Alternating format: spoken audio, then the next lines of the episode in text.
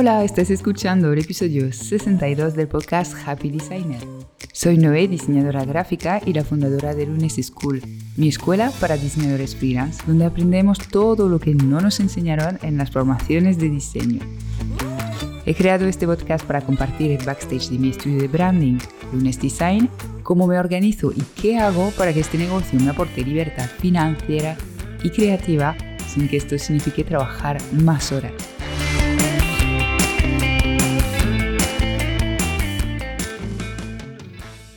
Hoy te traigo la tercera parte de la pequeña serie de episodios tratando de los problemas más comunes que nos encontramos siendo diseñadores gráficos. Son las problemáticas que me he encontrado y han resultado ser las más complejas y que he podido detectar también muy a menudo entre los diseñadores gráficos freelance que acompaño en mentorías o en mi curso de branding para diseñadores Branding Flow. Después de hablar de mentalidad, autoexigencia, de marca personal es momento de tratar el tema, digo, temazo de los precios. Es un tema peliagudo, complejo, que de hecho abarca los otros temas y más cosillas. Y este es desde luego un tema que no nos enseñan para nada en las formaciones de diseño. En este episodio te voy a compartir los tres mayores obstáculos que nos encontramos a la hora de poner precio a nuestros servicios de diseño gráfico. Así que vamos allá. El primer obstáculo es que no solo no nos forman sobre finanzas y precios en las formaciones de diseño, sino que en realidad no recibimos ninguna forma de educación financiera, ni en la escuela y para muchos de nosotros tampoco de parte de nuestra familia. Lo único que recibimos es un lote de creencias y percepciones sobre el dinero que nos viene de parte de la sociedad, del núcleo familiar y de diversas personas o historias que cruzan nuestro camino. Suelen ser percepciones bastante negativas, por ejemplo, que el dinero es algo que convierte a la gente en malas personas. Esas creencias negativas sobre el dinero son muy tóxicas, sobre todo en la sociedad materialista en la cual vivimos. Vamos, que se nos dice que el dinero es malo por un lado pero del otro se nos invita a gastar mucho todo el rato. No sé tú, pero a veces me vuelvo un poco loca entre pues las cosas bonitas que veo en Pinterest y quiero comprar, el estilo de vida más minimalista que me gustaría tener, mi forma de trabajar menos y vivir una vida sencilla que luego se topa con las ganas de gastar dinero en plan, me lo merezco. El problema con todo esto es que, mira, no es para tanto. Podría ser anecdótico todo esto. Podría no influir tanto en nuestro negocio a la hora de poner precios. Pero el problema, como te decía, es que no tenemos educación financiera ni sabemos las cosas a tener en cuenta para poner precios rentables y sostenibles. No sabemos tampoco qué hacer con nuestro dinero, cuánto invertir, cuánto ahorrar, etc. Entonces, claro, son las creencias las que dictan todo lo que haremos en cuanto a gestión del dinero.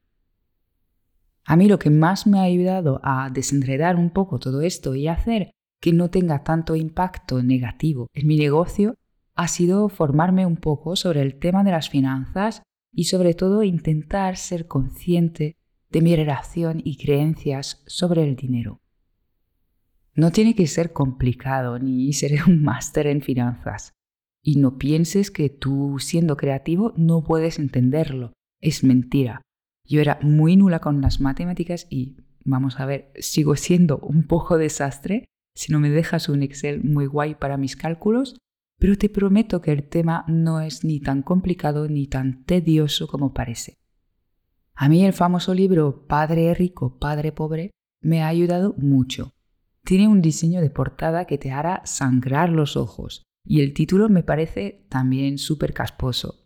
Pero si le das una oportunidad verás que realmente es muy interesante. A mí no me gustó para nada la parte sobre invertir en bolsa y cosas de estas, pero lo demás aclara muchísimo y te ayuda a entender conceptos esenciales de finanzas sin complejidad. Si este libro no te atrae, Creo que es muy recomendable el libro que acaba de sacar Nacho Mullenberg, y espero no estar pronunciando su nombre demasiado mal, es ideal para principiantes porque relaciona el tema financiero con el enneagrama y de hecho se llama el dinerograma. Este enfoque hace que el tema financiero sea mucho más accesible y más personal, por decirlo de alguna manera. Finalmente, un tercer libro que me gustó muchísimo es El Código del Dinero de Raymond Sansot. Este me ayudó muchísimo porque está enfocado a emprendedores de nuestro nivel, es decir, freelance, ¿vale? No emprendedores, inversores que empiezan en super mega grande. A mí me sirvió sobre todo a la hora de desbloquear creencias limitantes sobre el dinero y decidir cómo quería abordar este tema según mis valores. Te dejaré unos libros más en la descripción de este episodio y en la página de este episodio en la web de Lunis School. La cuestión es que te recomiendo leer al menos uno de ellos una vez en tu vida para que este tema deje de ser totalmente desconocido para ti. Lo que desconocemos nos suele provocar algo de miedo y teniendo un negocio propio, pues no puede ser que el tema financiero nos dé miedo. Y mi segundo consejo para enfrentarte un poco a este obstáculo, esta falta de educación financiera, es hacer de una vez los cálculos que necesitas hacer para tu negocio. ¿vale? El coste de tus proyectos, el punto de rentabilidad de tus servicios, etcétera, etcétera, y calcular bien los precios de tu servicio. Esto lo puedes hacer con mi masterclass sobre precios y con un montón de recursos que se encuentran online. La ventaja de mi masterclass es que está enfocada a diseñadores gráficos freelance y es mucho más fácil de entender para nosotros. Pero en realidad, yo te invito a hacer estos cálculos de la manera que quieras, lo que sea, te puede servir para avanzar y dejar que este tema sea un dolor de cabeza y hacerlo también al tuntún, porque esto no tiene ningún sentido. Esto es lo que a la larga te puede quemar. El segundo obstáculo que nos encontramos a la hora de poner precios es pensar demasiado. A ver, igual te suena contradictorio con el primer punto, pero me voy a explicar.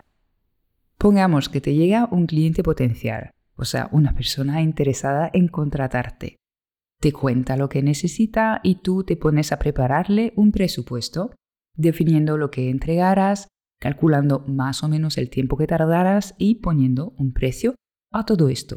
Súper bien. Ahora llega otro cliente potencial y repites el mismo proceso. Definir entregables, tiempos, poniendo precio y mandar presupuesto que tienes con todo esto. Es decir, que para cada cliente potencial que llega le creas un servicio a medida. Creas el servicio que corresponde con su necesidad y haces los cálculos. Y claro, aquí el problema, aparte, y es importante, aparte de perder un montón de tiempo y energía para cada uno de ellos, es que te lo piensas demasiado y con esto aumenta la probabilidad de que te equivoques en tus cálculos, sea por no haber calculado bien tu margen de beneficio, por ejemplo, o por evaluar mal el tiempo necesario. Además, es posible que según el estado de ánimo del día dudes de tus precios, que tengas ganas de quitar 50, 100, 200 euros al presupuesto porque te parece caro. Todo esto lo tienes que evitar, obviamente, porque si hay, aunque sea un poco de error y un poco de desgaste con cada presupuesto, puede acabar esto siendo muy grave a final de año. O sea, puede que hayas trabajado mucho perdiendo dinero. La solución es crear una carta de servicios, contemplando diferentes necesidades habituales entre tus clientes y poniendo precio a cada uno de ellos. Cuando te llega un cliente potencial, evalúas su necesidad y le recomiendas el servicio más adaptado entre los de tu carta de servicio.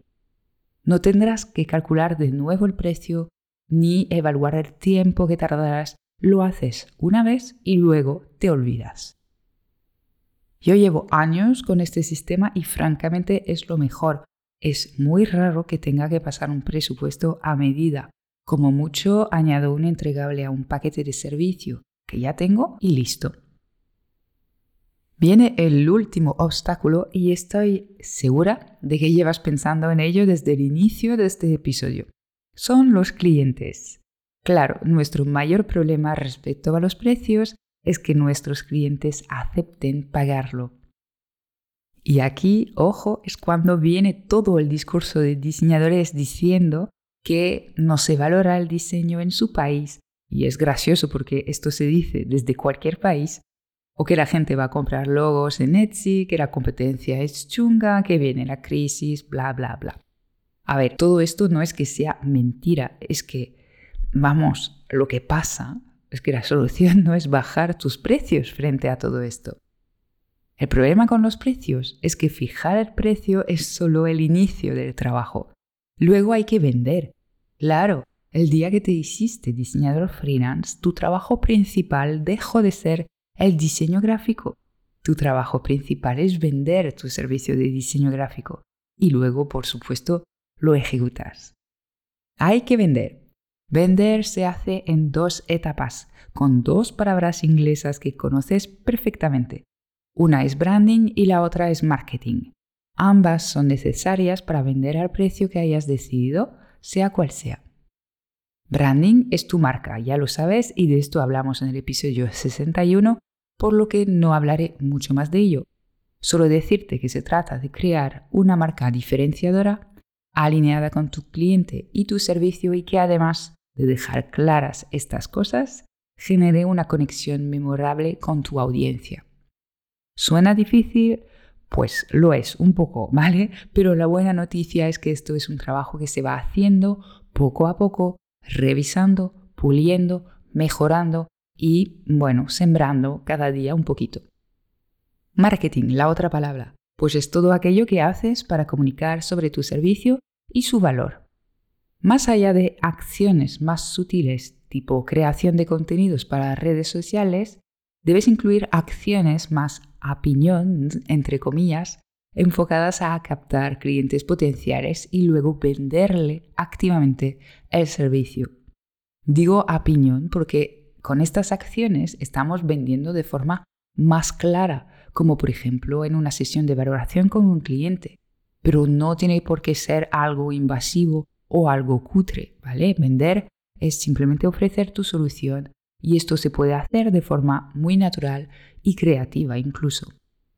Así que el problema aquí no es el cliente que no valora tu servicio o no se lo puede permitir o lo que sea. Es que debes vender y hacerlo de manera a comunicar el valor de tu servicio para que nadie ponga en duda que tu precio es justo. Resumiendo un poco todo, el primer obstáculo es la falta de educación financiera y te propongo pues empezar leyendo al menos un libro sobre el tema y haciendo los cálculos necesarios, esenciales para que funcione tu negocio. El objetivo básicamente es que te sientas más seguro, más cómodo frente a este tema de los precios y que empieces a ponerlos con, bueno, toda la información necesaria. El segundo obstáculo es la pérdida de tiempo y el hecho de pensar demasiado, de dudar demasiado, y esto le pondrás remedio creando una carta de servicios bien pensada.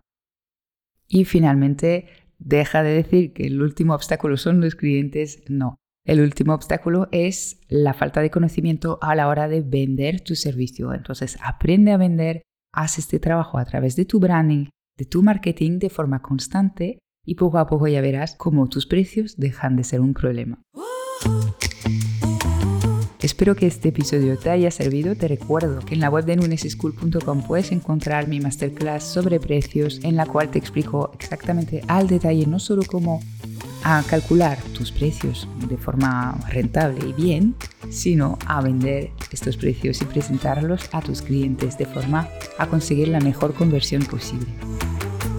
Te deseo un feliz día, te mando un abrazo y hasta muy pronto para un nuevo episodio de Happy Designer.